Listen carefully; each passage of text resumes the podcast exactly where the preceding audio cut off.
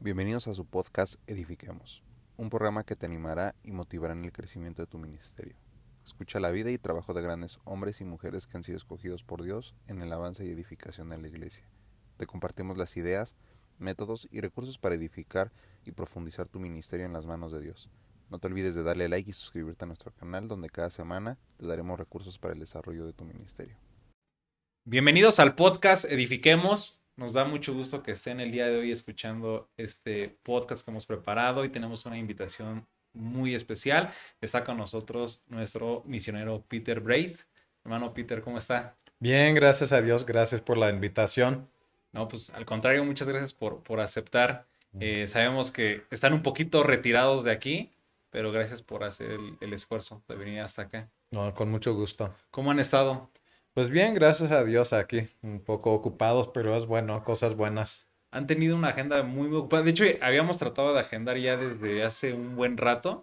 ¿Cuánto llevábamos como tratando de agendar como dos meses Como o tres, meses, ¿no? Más o menos. Algo así. Y no nos se daban pues por los tiempos, ¿no? Así es. Este, ¿cómo han estado este año de trabajo? Pues eh, un poco saturados, pero el ministerio es muy satisfactorio. Entonces, la verdad que a veces nos cansamos. Dice mi esposa, dice, los únicos que realmente decidimos cómo va a ser la agenda somos nosotros. Entonces, si andamos muy sobresaturados, ¿quién tiene, quién tiene la culpa? Pues es uno. Eh, no es para hacernos sentir mal, pero es una realidad que a veces este, ponen, ponemos algunas cosas ahí en la agenda eh, sin pensar en lo demás que viene todavía. Sí. Pero ha sido muy bueno, gracias a Dios, un año exitoso y, y bien. Sí, yo creo que a veces nos llega a pasar así. Eh, creo que yo soy así de que no sé decir no. Mm, O sea, no, no sé poner un alto. Y, oye, hay esto, vamos a darle. Y ya salió este otro trabajo, vamos a darle también. O sea, como que no sé estarme quieto, ¿no? En ese sentido me gusta estar ocupado. Pero también creo que llega a haber un peligro porque no hay descanso, ¿no? Y ya llega un momento en el que se cobra la factura. exacto. Hay un libro interesante tocando ese tema, se llama Límites. Se Ah, vende aquí en las librerías Sí, sí, sí. Es bueno el libro porque nos habla de dejar márgenes en la vida. Como si estás leyendo un libro, las palabras no llegan hasta el ras, ¿no? O sea, Ujú. llega y hay un pequeño espacio, pero así vivimos nuestras vidas sin un espacio como para respirar y mantener Sí. nuestra vida eh, espiritual, mental, física, saludable. Sí, yo creo que es muy bueno, este, porque también vas, te vas retroalimentando, vas como meditando todo el trabajo que has hecho y creo que también en esos tiempos de descanso son cuando Dios te vuelve a hablar y te vuelve a decir, oye, ¿sabes qué? Este, tenemos esto preparado para ti, ¿no? Así es. Pero pues me da gusto, este, ¿cuándo fue la última vez que se fueron a Estados Unidos? Fuimos en el mes de abril. eh, nuestros hijos tuvieron un evento ahí para hijos de misioneros en Texas. Y de allá volamos a Perú. Estuvimos en Cusco, Perú, para unas conferencias eh, sobre la salud mental. Muy interesante. Y ahí aprovechamos para ir a Machu Picchu y a conocer un poco de la cultura peruana y las comidas peruanas también. Excelente. Ex- sí, exquisitas. Este, ¿ya habían visitado Perú, no? Yo había ido una vez, eh, igual para una cumbre de plantación de iglesias. Eh, la pasé muy bien, pero fue con un amigo y hasta fuimos a Machu Picchu. Es un lugar tan bonito que yo decía, ah, cómo quisiera que mi esposa pudiera venir a conocer este lugar. Pero es complicado llegar allá. Tienes que volar, tienes que irte en dos buses, un tren. O sea, para llegar es complicadísimo, pero vale la pena cuando estás allá. Entonces, cuando nos dijeron que íbamos a estar en Cusco, que es la ciudad más cercana, aprovechamos para ir. No, y la pasamos muy bien. ¿Está ahí en Lima o en qué parte Eh, está? cerca de Cusco. De Lima a Cusco, a Cusco te haces como hora y media en avión. Ah, ok, ok. Y de Cusco a lo que es Machu Picchu, eh, que está en, en el cerro, yo creo que te haces como tres horas más o menos de Pues sí está camino retirado. todavía. Está retirado. ¿Y qué, qué comidas por allá probaron? Probamos el cuy. ¿El cuy? El cuy que es como un hámster. Un hámster frito, bien rico. Eh, co- comimos bistec de alpaca. Ok. eh, estuvo riquísimo también. Pero yo creo que sobre todo en Lima la especialidad es el ceviche. Ok, ok. ¿Y los ratones son de campo o son este...? Bueno, quién sabe si son del ¿Quién sabe dónde drenaje los- o quién sabe. ¿Y a qué sabe? Eh, ¿saben? Mm, algo como ar- ardilla. No sé si has probado la ardilla Que es alguna como vez. pollo, ¿no? Es más o menos como el pollo, Sí. con muchos huesitos. Ok, no, no, tampoco he probado la, la No ardilla. sabe feo, pero no es mi comida favorita tampoco. Y ya no la repetiría. Quizás sí. Yo sí, mi esposa no. Pero también está nuestra hermana Delia por aquí, está detrás de las cámaras. Este, pero bueno, bienvenida también, que, bueno, que está por acá con nosotros. Este, ¿cómo, cómo ha sido la, la vida de, de Peter este, desde su infancia? Bueno, eh, yo soy el segundo de cinco hermanos. Cuando tuve nueve años de edad, mis- mi papá se fue y dejó a mi mamá con cinco hijos. Y vivimos años muy difíciles económicamente hablando, pero sobre todo en el corazón. Eh, pues sufríamos mucho ese, pues la pérdida de mi padre en casa, eh, porque lo queríamos mucho y sí nos dolió mucho esa experiencia. De hecho, yo llegué por un tiempo a, no diría a odiar a Dios, pero sí tenía mucho coraje en mi corazón hacia Dios porque permitió pasar estas cosas. Coraje en mi corazón hacia mi papá, eh, en contra de la iglesia también. ¿Ustedes ya eran creyentes en ese entonces? Eh, sí, sí, éramos creyentes. Yo creo que fue lo más doloroso porque decíamos, oye, pero si tú nos instruiste en esto, o sea, no entiendo. Había como una incongruencia. Entonces mi mamá nos dijo, hijos, vamos a ir a la iglesia. Y le dijimos, no, mamá, no queremos ir allá. Eh, pero a fuerzas, literalmente, nos obligaba a ir físicamente, nos llevaba al carro y al templo. Eh, la- honestamente, nos portábamos horrible, sobre todo yo. Em, mis maestras de- en la escuela dominical no pudieron conmigo, pobrecitas, y yo les decía de cosas y eh, el pastor cuando él predicaba yo le contradecía desde la banca, yo decía, son mentiras y le gritaba Wow. cosas feas. Y un día mi mamá fue y le dijo, pastor, no sé qué hacer con mi hijo Pedro. Me da mucha vergüenza tenerlo aquí, y que los hermanos pues nos estén mirando así y todo y no sé qué hacer. Y el pastor le dijo, mire hermana, solo Dios puede sanar al corazón de su hijo. Eh, dijo, si usted lo puede aguantar, yo lo aguanto, no se preocupe. Y la verdad, la verdad que le doy gracias a Dios por la vida de ese hombre que vio, eh, nos vio con los ojos de Cristo, no con los ojos tal vez de un pastor mm, más cínico o yo quería nuevas familias, pero no como esta. Entonces, eh, ahí en la presencia de Dios, en esa iglesia pude ir conociendo el amor de Cristo a través del pastor y a través de los hermanos de ahí. Un día le dije a mi mamá, fue un 24 de diciembre, le dije, mamá, yo quiero aceptar a Cristo en mi corazón, quiero tener paz con Él. Y ahí oramos los dos. Eh, poco a poco Dios empezó a ir cambiando mi vida. Eh, pasamos todavía por muchas crisis en la familia, pero descubrí que son ciertas las promesas del Señor, que sobre todo Él está con nosotros todos los días. Mm, sí. ¿Eso a qué edad fue? Eh, yo acepté a, a Cristo como a los nueve años. De hecho, fue el mismo año. Y de ahí, pues fue honestamente un largo proceso. Yo tenía un vocabulario, pues, de la calle, digamos, que mis amigos me respetaban mucho por lo grosero que yo era. Y Ujú. Dios poco a poco me empezó a decir, oye, ya tienes que dejar ese vocabulario. Y, y sobre todo que me quitó las, las ganas de hablar así. O sea, me fue quitando el coraje. Y ha sido un largo proceso, honestamente, de llegar a la sanidad y hasta la reconciliación con mi papá, pero ya lo he logrado. Yo ahora hablo con mi papá, no sé, una vez a la semana, nos decimos que nos amamos y realmente yo deseo lo mejor para su vida y le doy gracias a Dios por su vida. Eh, qué bueno que, que tuvieron la oportunidad de, de seguir y mantener la relación que tenían. ¿Él actualmente eh, aceptó a Jesucristo como Salvador o todavía no? Sí, él, él conoce a Dios y em, ahora cuando me llama cada semana quiere orar por mí. Wow. Él vive allá en Estados Unidos. Sí, así es. Qué, qué bueno. Y bueno, ¿cómo describiría la vida, bueno, eh, a Peter Braid eh, en sus características? ¿Cómo es? eh, si tuviera la oportunidad de, de escribir en un libro, ¿quién es Peter Braid? Uf, que mejor que pase mi esposa aquí para decirles la verdad, porque yo puedo decir muchas cosas y Sí. no. em, bueno, soy una persona que yo amo mucho a Dios. Siento mucha gratitud en mi corazón, en, mi corazón hacia el Señor, todo lo que ha hecho en mi vida me ha perdonado muchas cosas porque no he sido perfecto. Yo reconozco que he lastimado a muchas personas, hasta a veces a mi familia. Yo me pongo a pensar a veces en, hasta desde mi niñez, las palabras que usé como para herir a alguien y me dan ganas de llorar, porque digo, Señor, ¿qué, qué estaba pensando yo? Pero también siento los abrazos del Señor, que es un buen padre.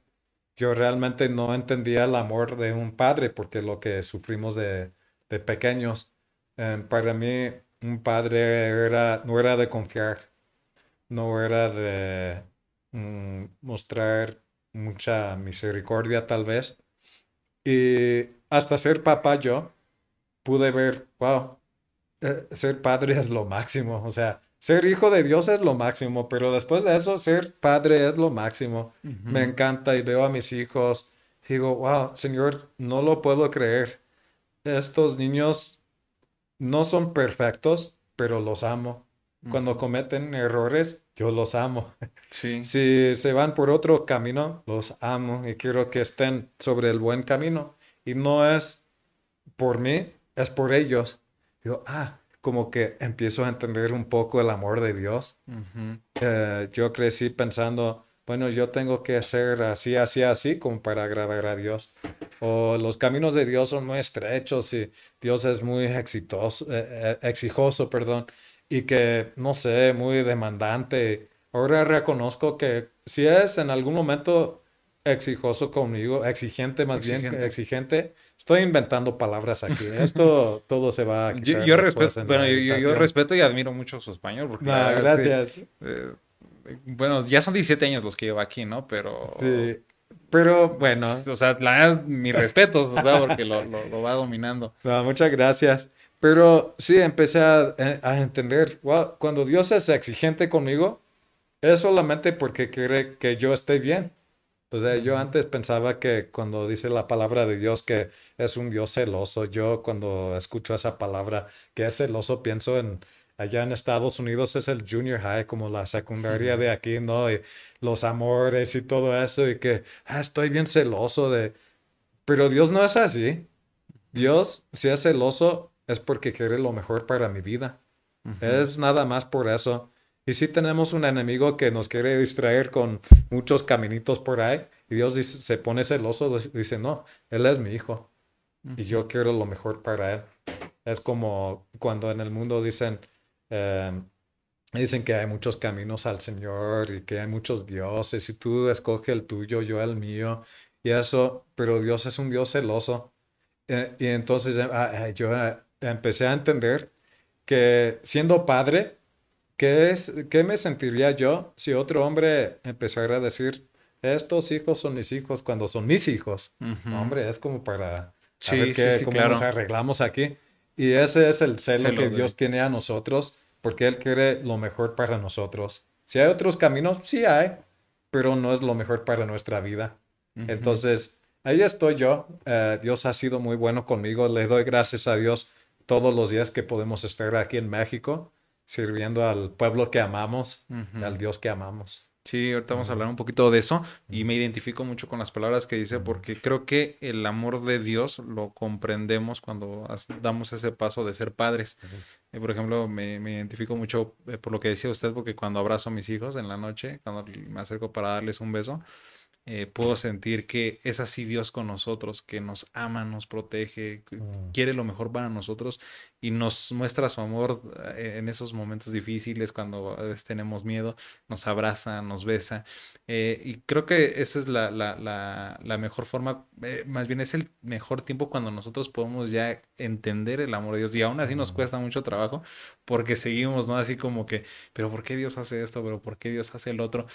Cuando ustedes, eh, bueno, en especialmente cuando usted tiene su llamado aquí en México, porque creo que fue en, en la iglesia Manuel, cuando estaba en un campamento o en un retiro de misioneros, creo que ahí usted le, le dice a Dios cómo te voy a servir y de, bueno, lo estoy parafraseando un poco así, pero creo que sí fue así, ahorita me, me va a decir si sí o no, pero usted ahí recibe el llamado a que iba a predicar y no sabía que iba a ser ahí mismo donde iba a confirmar ese llamado que Dios le hizo cuando estaba orando. ¿Cómo fue eso?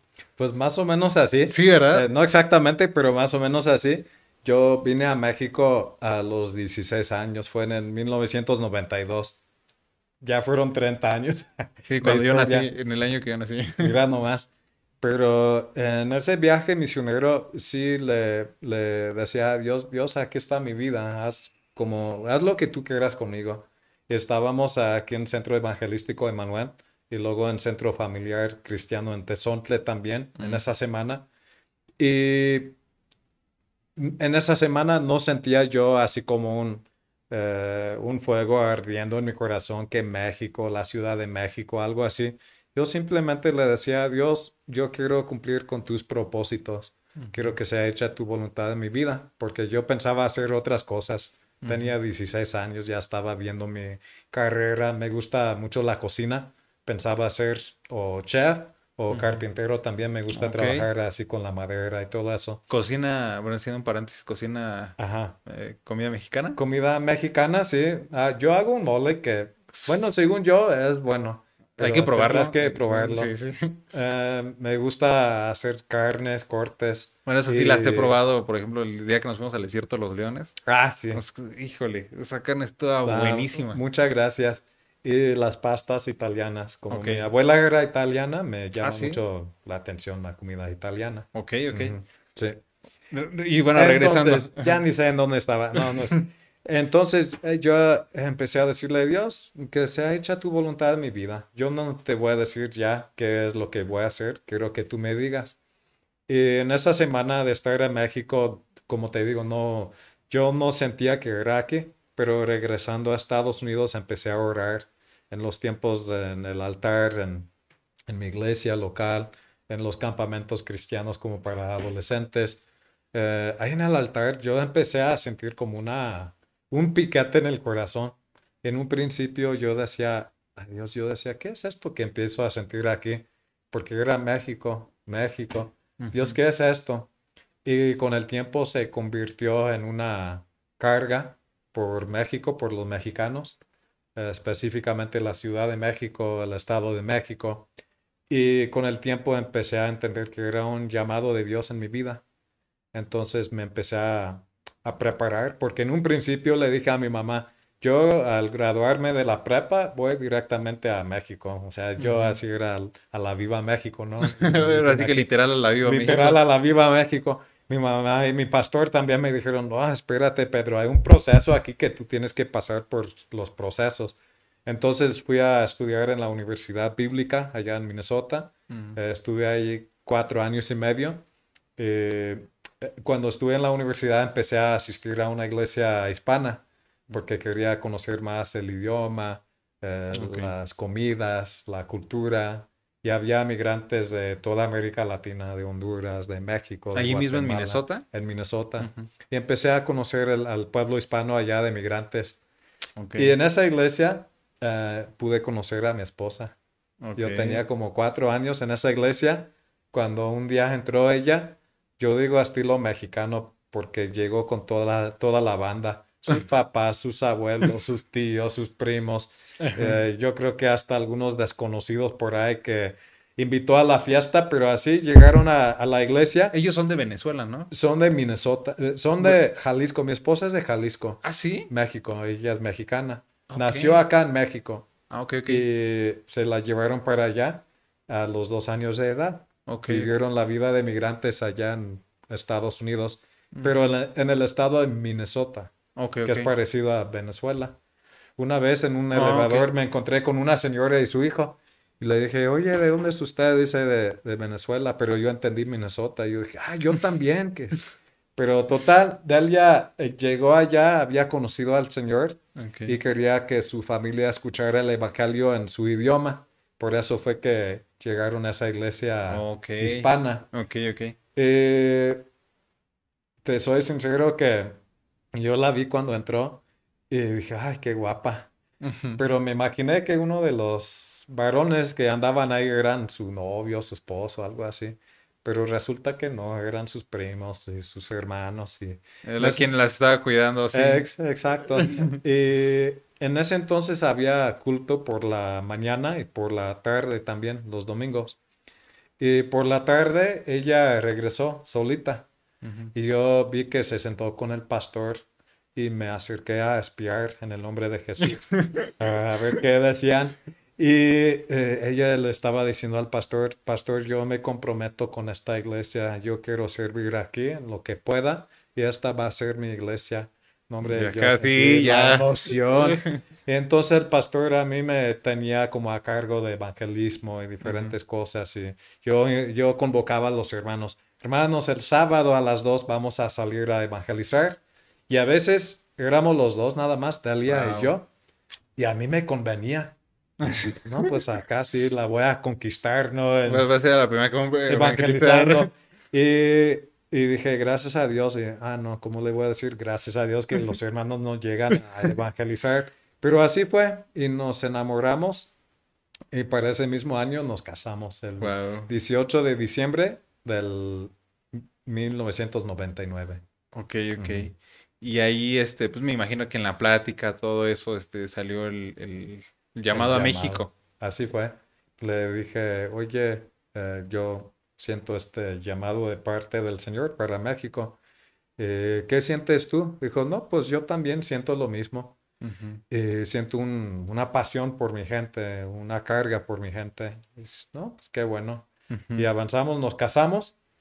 Y ya después, cuando había nacido mi hija y luego mi hijo, eh, teníamos dos bebés prácticamente. Le dije, creo que es el momento de llenar solicitudes como para salir al campo misionero, ir a México. Me dijo, oh, espérame, Pedro. Dice, fue una cosa cuando estábamos los dos nomás, eh, chamacos y novios, pero ahora es algo serio. Tenemos dos bebés y queremos, tenemos una responsabilidad aquí. Y le digo, sí, pero tú me dijiste, ¿te acuerdas? Sí Ujú. me acuerdo, pero así se me como... olvidó. pero me dijo, así como Cristo te dijo a ti, me lo puede decir a mí. Ok. Y entramos en un tiempo de buscar la voluntad de Sí, Dios sí, como claro. pareja. Y para no al- alargar la historia, pasaron como seis meses, no de conflicto, pero de tal vez de desacuerdo o Ujú, sí, sí, sí. incomodidad. Eh, después de los seis meses, ella eh, sintió la confirmación de parte del- Wow. del Señor. Y creo que eso es muy importante, ¿no? En el Mm. área misionera, porque si, si no tienen ese mismo llamado, creo que los resultados, pues no van a ser los mejores. Creo que tiene que haber ese llamado de parte de las dos, de, de las dos personas, para que sea una confirmación y para que veamos frutos, ¿no? En este caso, ustedes cómo lo, cómo lo vieron que se confirmó eso. Ujú. Sí, no, pues sí, eh, eh, importantísimo, porque en ese entonces México fue número uno en el mundo para secuestros. Imagínate si, eh, imagínate si, yo le digo a mi esposa, oye, ven conmigo allá No, y nos llega a pasa. pasar a algo, a nuestros hijos, a algo, pues yo sería el culpable de todo. Entonces, sí, gracias a Dios, eh, llegamos a ese, am, a esa Ese mismo unidad o- sentir. eso, ese mismo sentir, gracias. Y nos ha ayudado estando aquí, como tú dices, nos ha ayudado en el trabajo, el saber que Dios nos ha llamado a este lugar. Porque hay momentos muy difíciles cuando tú dices, bueno, aquí está el periférico, si yo me sigo hasta Tepozotlán y allá Querétaro, a San Luis. Potosí, o sea, en la Sí, mente sí. ya tenemos la, eh, un mapa de cómo llegar a casa, ¿no? A Estados Unidos. Y a veces sí lo hemos pensado, pero lo que nos ha, lo que nos ha mantenido aquí es el llamado de Dios, esa certeza, ¿no? De que estamos en su voluntad. Ustedes ya en 17 años que llevan aquí en México, ¿ya conocen gran parte de México o todavía no? Gracias a Dios, sí. ¿Sí? Ah, aparte de Jalisco, donde mi esposa tiene familia todavía, Ah, ok. eh, cuando hacen los concilios o Sí, los congresos sí. pastorales, Aprovechan para... como somos es de familia, siempre hemos ido por tierra en la Ujú. camioneta y hemos ido conociendo casi, casi, casi toda la República. Nos faltan unos estados por allá nomás. Baja California Sur, Sonora. Ok, Ah, ok. Más del norte. Casi de lo demás ya lo conocemos. Ajá. E-. Esa camioneta ha de tener muchas experiencias, ¿no? Ya, cu- Uh, ¿cuán- sí. ¿Cuántos kilómet- kilómetros tiene? Tiene, va por sus 300 mil kilómetros, Wow. pero han sido kilómetros bien complicadísimos. ¿Hasta Eh. dónde los, hasta dónde ha caminado? Eh, Hasta Chetumal, o sea, de ahí frente a Guatemala, acá en Acapulco después de la, eh, la tormenta tropical Manuel, hace unos ocho años ya. Eh, llevamos víveres allá y llevamos 500 pollitos eh, vivos a un pueblo Wow. eh, allá casi llegando a Oaxaca. Eh, todo en la camioneta. Y no, hombre, nos, que nos atorramos ahí en el lodo y muchas experiencias. ¿Y los pollitos que ya se habían salido? ¿Qué? No, pues estaban ahí con nosotros los, los pollitos. estaba el hermano Casim con nosotros, el hermano Pablo, su hijo. Y en todos los topes hacían piu, piu, piu, piu, piu, piu. Eh, cada que frenábamos, y olía bien feo en la camioneta. Pero llegamos y los hermanos con mucho cariño recibieron los pollitos. Era, la idea era de ayudarles con algo más que lo inmediato. O sea, llevamos alimento también para los pollitos. Y, este, pero de regreso nos sentíamos hasta medio deprimidos porque en los topes, silencio. No, nada. Y, pero no, sí, muchas experiencias en la camioneta. Y aquí en la ciudad, tú sabes que para llegar aquí a Rancho Es como si Pachita fuéramos o este, a- a- es otro- como si anduviéramos en la sierra de Oaxaca. Sí, sí, sí. No, pues sí, sí, me imagino que sí, sí han de tener sus buenas experiencias ahí con esa, con esa camioneta. Ustedes eh, actualmente están trabajando aquí en el Estado de México, están pastoreando una iglesia. Eh, esa, esa obra, ¿ustedes la iniciaron? ¿Ya, ya estaba cuando, cuando empezaron a pastorear ahí? ¿Cómo fue que iniciaron ahí en, en, esta obra? Bueno, es una respuesta un poco complicada. Ya existía la iglesia cuando llegamos allá. De hecho, cuando llegamos a México en el 2006, eh, ahí llegamos y nos hicimos una amistad muy hermosa con los pastores. Eh, tristemente, la pastora de la iglesia falleció. Y luego, pues, una larga historia, em, pero la iglesia se vino para abajo. Y en el 2010 eh, empezamos a pastorear allá en esa iglesia. Primero mi esposa y yo, luego junto a ella pastoreamos esa iglesia durante cuatro años. Eh, ya se inició en el 2010 un club de niños. Em, ¿Siempre se ha llamado Viviendo al Máximo en Cristo? No, pero algo así. Sí. No voy a decir el otro nombre para no confundir a nadie, pero ahora se llama Viviendo al Máximo en Cristo, Viviendo al Máximo la iglesia. Y este, pero ahora vemos como ya han pasado como 12 años, porque pastoreamos hasta el 2014 y luego nos fuimos a Estados Unidos, Mm. venimos con otro plan de trabajo. Ahora resulta que estamos ahí nuevamente, pero vemos a los niños de ese entonces que ya crecieron y verlos sirviendo al Señor es algo que nos toca mucho el corazón. Nunca sabemos hasta dónde llega la semilla que sem- sembramos en alguien. ¿Y cómo les, cómo, cómo se han eh, enfrentado ustedes al contacto con, con- con los mexicanos? Porque me imagino que el tener a un pastor extranjero, pues también para ellos genera como un voto más de confianza. Y lo digo porque, por ejemplo, así somos los mexicanos, ¿no? Cada que llega un extranjero, pues es, ay, alguien de otro país, ¿no? Está aquí, este, un americano, ¿no? Entonces, pa- es, como emocionante ese, paso como eh, a, a qué va a pasar, qué va a suceder. Eh, ¿ustedes cómo lo han sentido con la gente que pastorea? La verdad que nos han abrazado mucho. No sé si por ser de otro país o lo que pasa es que nosotros sentimos en el corazón un amor genuino hacia la gente. Entonces yo creo que es algo recíproco, ¿no? Que les mostramos amor y nos dan de su amor también. Yo creo que tiene más que ver con eso. Eh, tiene sus ventajas a veces porque la, es una novedad para algunas personas. Ah, que anda un gringo acá en la colonia donde no hay Eh, gringos. Sí, exactamente. Es un gabacho que... Y luego más ahí en el Estado de México, ¿no? Bueno, no sé cómo es esa zona, pero Es que, por ejemplo, por aquí o en el centro son, hay zonas turísticas, ¿no? Y- Exactamente. pero allá no, o sea, no, no existe eso. eh, ese es, bueno, es eh, ahí en, ¿cómo se llama? Tultitlán. Rinconada San Marcos, Tultitlán. Ajá, eh, es este, es más pueblo, ¿no? Sí, eh, es más pueblo. em, Y, y allá eh, te digo que eh, puede ser una novedad para algunas personas, pero lo complicado como pastor de otro país es que en algún momento te, te tienes que ir. Entonces, no quieres una iglesia que dependa de ti o de tu personalidad que, o de, de la novedad. Yo voy allá porque es americano. Pues, ¿qué pasa cuando Sí, el exactamente. americano se va? Dejas de ser cristiano, te vas a otra iglesia. O sea, entonces sí es un desafío porque queremos que su compromiso con Dios y con la iglesia local también se base en algo real y no en la novedad de los hermanos de otro país.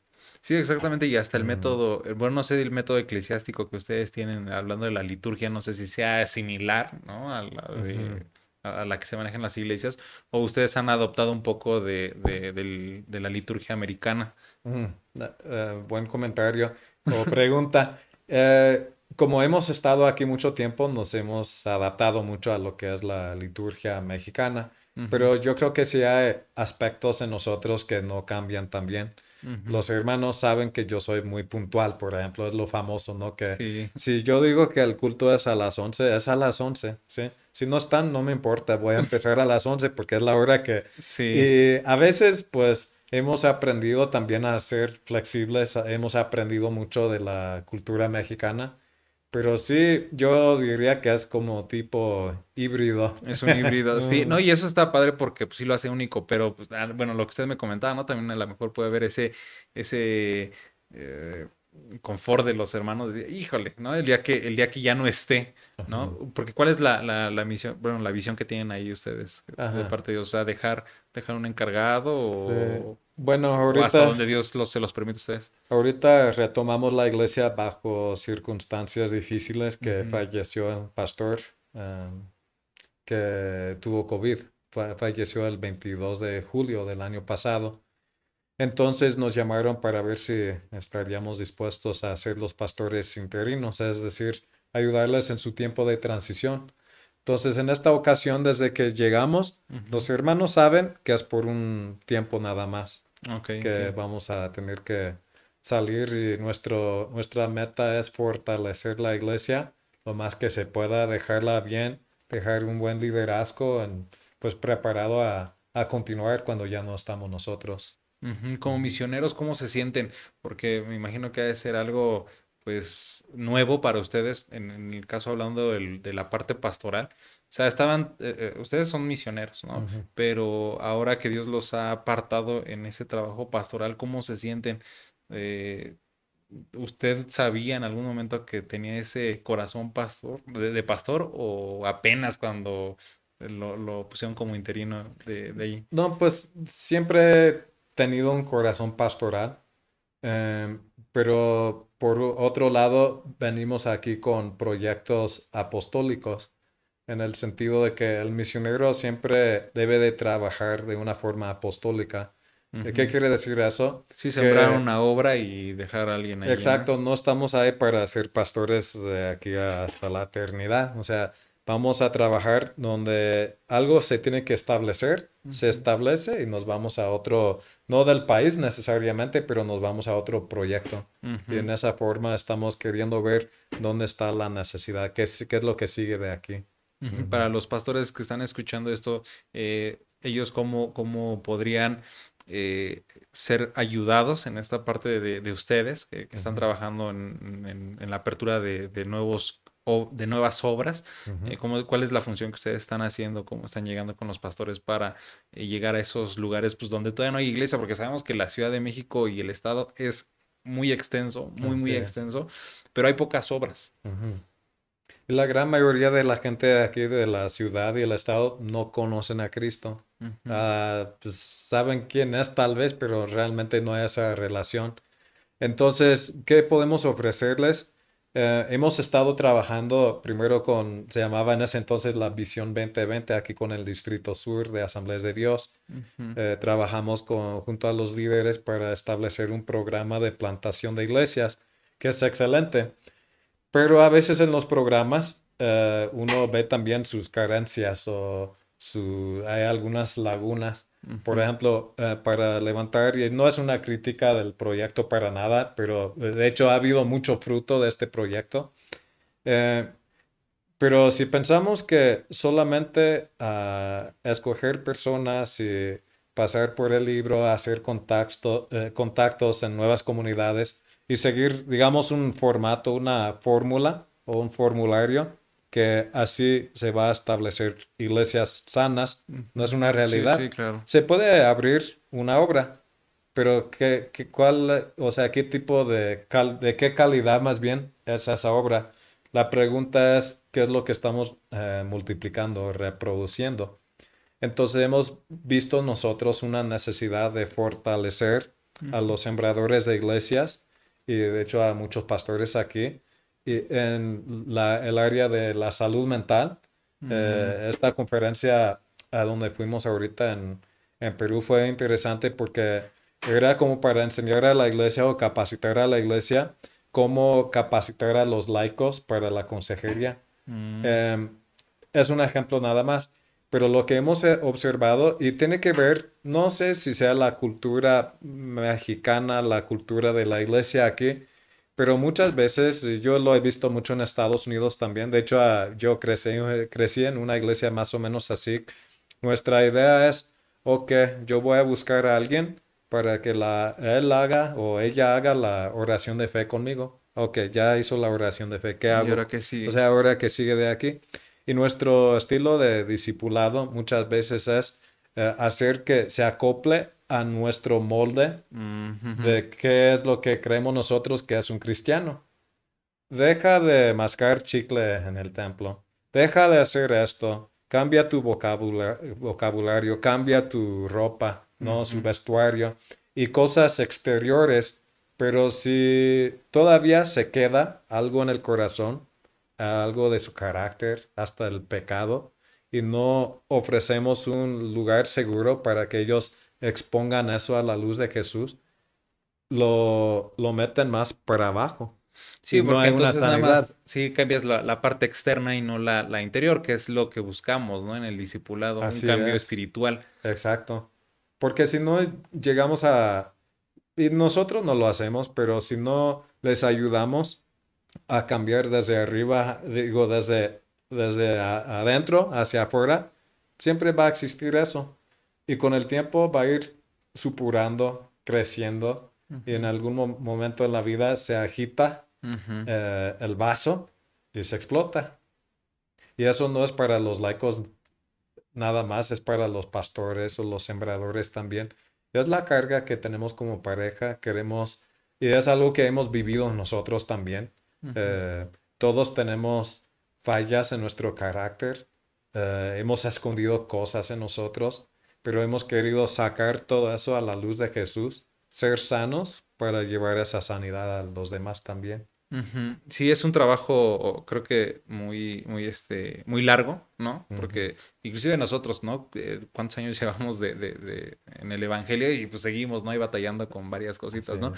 Eh, había una hermana que decía, este, bueno, nuestra superintendente decía, este, cuando queremos o cuando le compartimos a alguien a Cristo, ¿no? Y al, al siguiente día queremos que ya alce sus manos, ¿no? Y queremos que, este, que ore, ¿no? Y haga su devocional. Pero es un, es un trabajo, ¿no? O sea, queremos que el cristiano responda de la, de la forma en la que nosotros estamos ya respondiendo, cuando a nosotros cuánto nos ha costado, ¿no? Entonces creo que es un trabajo difícil en el sentido del, del trasfondo cultural que tiene el Estado de México, qué tan fuertes son, eh, qué, qué tan sensibles, o sea, la otra parte, cómo, cómo es el, el- el corazón del, del Estado de México. Ajá. Pues yo, yo digo que hay mucha gente muy sensible. A veces tenemos una perspectiva de la gente que no creo que sea muy, muy bíblica, porque Dios, sabemos que Él ama a todas las personas. Todos están hechos a su imagen, pero a veces pensamos que no está trabajando en su vida de ellos hasta que lleguemos nosotros. Pero yo creo que sí. Yo creo que, y se ve en el libro de los Romanos, capítulo 1, que Dios se ha dejado con un testimonio. Puede ser la misma creación que, que te dice, no, existe un Dios. ¿Cómo estoy con este Dios? Hay gente muy sensible, sobre todo ahora con esto de la pandemia. Se han abierto más todavía a, a la obra de Dios en su vida. Entonces, a- hay gente, y a mí me choca esto, hay gente que dice, no, estos son bien idólatros, gente, es gente idólatra, o son bien duros de corazón, y así, pero miren que el apóstol Pablo fue a lugares complicadísimos y nunca se quejaba diciendo, mira que son idólatras, o mira que son esto y lo otro. Nada más iba o en obediencia al Señor. Y cuando hemos hecho eso, hemos visto muchos cor- corazones sensibles a la obra del Espíritu Santo en su vida. Wow. Wow. Y bueno, este, ahí en, en la iglesia que les ha tocado pastorear, eh, ¿quiénes son principalmente el, el segmento, bueno, el tipo de personas más fuertes? ¿Jóvenes, este, adultos o está mezclado? Eh, tenemos muchos niños y tenemos muchos jóvenes, muchos ad- adolescentes. Ahora tenemos un buen eh, equipo de trabajo eh, que está trabajando con los jóvenes. Eh, pues digo jóvenes, pero me refiero más a los jóvenes y adolescentes. Tenemos unos adultos que son como las columnas de la iglesia. Son bien fuertes en oración, fuertes. em, iba a decir de carácter, pero suena feo en español. En inglés eh, es algo positivo, en español es como, "Ah, está bien terco este hermano. Pero son personas muy lindas, muy fieles en la obra, apoyan a los jóvenes, a los adolescentes y a los niños. Eh, pues yo no sé, en el club de niños tenemos un promedio de ahorita de, no sé si son unos 20 niños eh, constantes, el grupo de adolescentes. Y es una iglesia pequeña, pero tenemos, eh, no sé si unos 15 que llegan y estamos orando por más. Eh, la iglesia ha estado en una temporada de restauración por lo que pasó con su pastor. Fueron tiempos muy difíciles, pero la iglesia, así como el, el cristiano, vive temporadas. Hay temporadas de tristeza, de luto, de duelo, y hay temporadas de fiesta y de cosecha también. Sí. Entonces ya empezamos a sentir que ya eh, vamos entrando a otra temporada, como temporada. iglesia. ¿Cuál es la, la visión que tienen eh, para, para México este año? Ujú. Este, que Dios les ha hablado eh, según sus planes que, que ha tenido para ustedes y pues que los ha apartado para este, para esta gran ciudad. Ajá. Bueno, queremos eh, seguir trabajando, capacitando a los trabajadores, eh, a los sembradores de iglesias, eh, con los pastores, con esto de la capacitación en cuanto a la consejería para laicos, la salud mental. Mi esposa tiene un programa bien interesante, se llama Bienestar Familiar México que abarca diferentes áreas. Una de ellas es el proyecto Protégeme, Que es para la prevención de abuso sexual en los niños. Ok. Es muy interesante ese proyecto, pero como pareja sentimos muy fuertemente una carga por los nuevos pastores, eh, todos los pastores, pero sobre todo los, los nuevos sembradores, porque ¿cómo van a ir a levantar una obra sana si no están sanos? Entonces, en esta área de, estamos trabajando con Celebremos la Recuperación, Que es un programa eh, que eh, en otros lados lo usan como para combatir el alcoholismo, la drogadicción.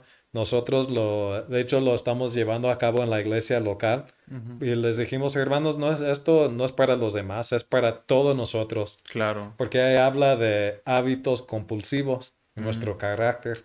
Y como tú dijiste, pues quien después de tantos años quisiéramos estar libres ya de ese esa parte de nuestro carácter, pero hay cosas todavía que se tienen que trabajar.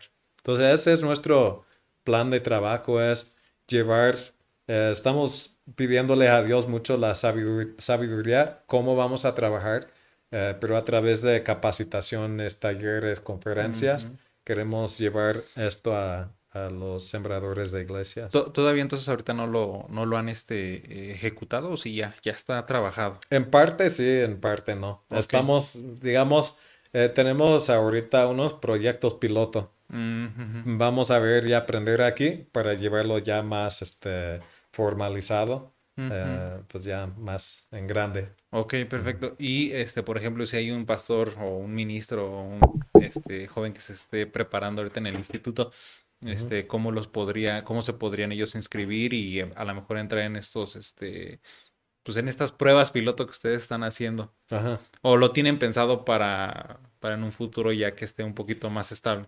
Realmente es más para un futuro, pero si alguien quiere comunicarse con nosotros, no sé, me imagino que tienen aquí un- una página o algo así. Eh, con todo gusto les podemos dar una orientación después de haberlos escuchado, Ujú, porque entendemos que no todos tienen el mismo llamado. Exacto. Si alguien tiene un llamado para levantar una iglesia, pues los eh, canalizamos por aquí con eh, evangelismo, el proyecto de CEPI se llama.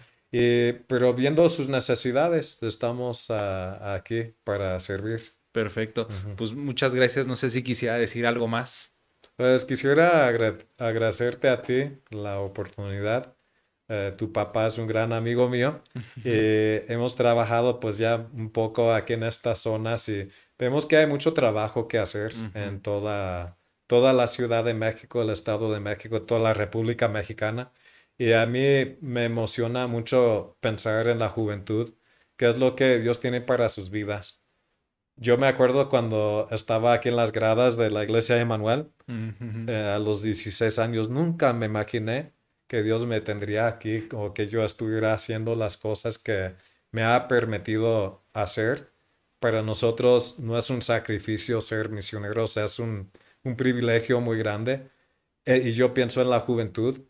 eh, quiero animarles, ¿no? Que si nos están escuchando, y, "Hey, ¿cómo sería eso de ser misionero? O sea, no es para que sean misioneros, es para que sean obedientes a la voz de Dios, a su voluntad. Y digo, Señor, eh, yo no sé, pero tengo ganas de ver qué va a ser la siguiente generación. Pero lo que quiero, eh, sobre todo, es que sea una generación sana. Sí, exactamente. No podemos, eh, yo creo que no, no podemos ministrar si nosotros no hemos sido ministrados, ¿no? Así es. Este, aunque tenemos nuestras luchas, aunque tenemos nuestros retos como ministros, como servidores, pues creo que eh, seguimos ahí teniendo nuestras, nu- nu- nuestros problemas, ¿no? Como, eh, creo que es normal, pero creo que una mente sana puede, puede ser de gran beneficio y de bendición para otros, ¿no? Así Este, es. entonces, bueno, pues muchas gracias. No es mi papá, bueno, cuando di- digo, este, Ah, sí, es mi suegro, ajá, pero sí. sí, es como un padre también, Ajá. ¿no? Este, cuando nos, nos casamos, pues Una buena tenemos nuevos padres, sí, sí. Que no se ponga celoso tu papá, ya hablamos de esto, ¿no? No, eh, eh, cuando nos, nos, nos este, casó el hermano Guillermo Fuentes, a, este, a mi esposa y a mí, digo, eh, tus nuevos papás y sus nuevos papás, ¿no? Entonces Ah, es algo que, quedó grabado. Pues muchas gracias, hermano Peter, muchas Amén, gracias por, gracias por visitarnos. También le agradecemos a la hermana Adelia por estar aquí con nosotros. Un saludo a sus hijos. Y bueno, eh, les admiro por ser una, por ser una familia que se ve luego, luego que ama a, a este, a México. O sea, creo que aman a Dios y se ve porque aman a México. Entonces, pues les felicito el trabajo que están haciendo. Nosotros, bueno, eh, yo los veo como unos apasionados por México, que, que, que aman a México, que aman a sus habitantes y, y estoy seguro que, que van a seguir siendo de bendición para, para la ciudad y para todo el país. Muchas gracias. Pues bueno, esto fue eh, todo de nuestro podcast Edifiquemos. Nos estamos viendo. Que Dios les bendiga y nos vemos el próximo capítulo. En una sola toma.